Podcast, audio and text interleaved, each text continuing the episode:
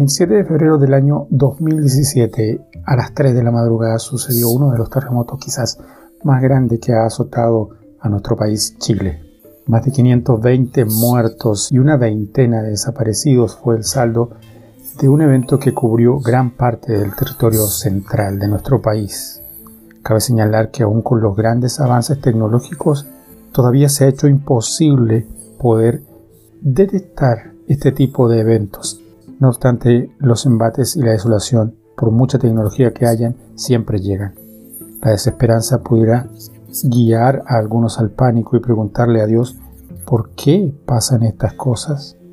Este tipo de experiencia no es ajena a quienes viven aquí en la tierra. ¿Quién o quienes están exonerados frente al sufrimiento o al dolor? Todos estamos expuestos. Claro que sí, todos corremos en riesgo. El mismo salmista en el Salmo 121 dice, Levanto la vista hacia los cielos, ¿de dónde viene mi ayuda o el socorro? Y él mismo se contesta, mi ayuda viene de Dios, o mi socorro, dice otra versión, quien hizo los cielos y la tierra.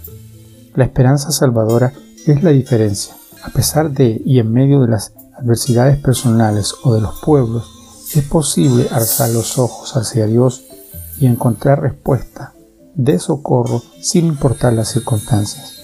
Dios hizo los cielos y la tierra, por tanto, Él nos guardará del mal y aún de amenazas de muerte y destrucción.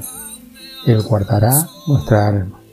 Por tanto, Dios está dispuesto a socorrer, aunque sea en tiempos de amenazas. Bendiciones.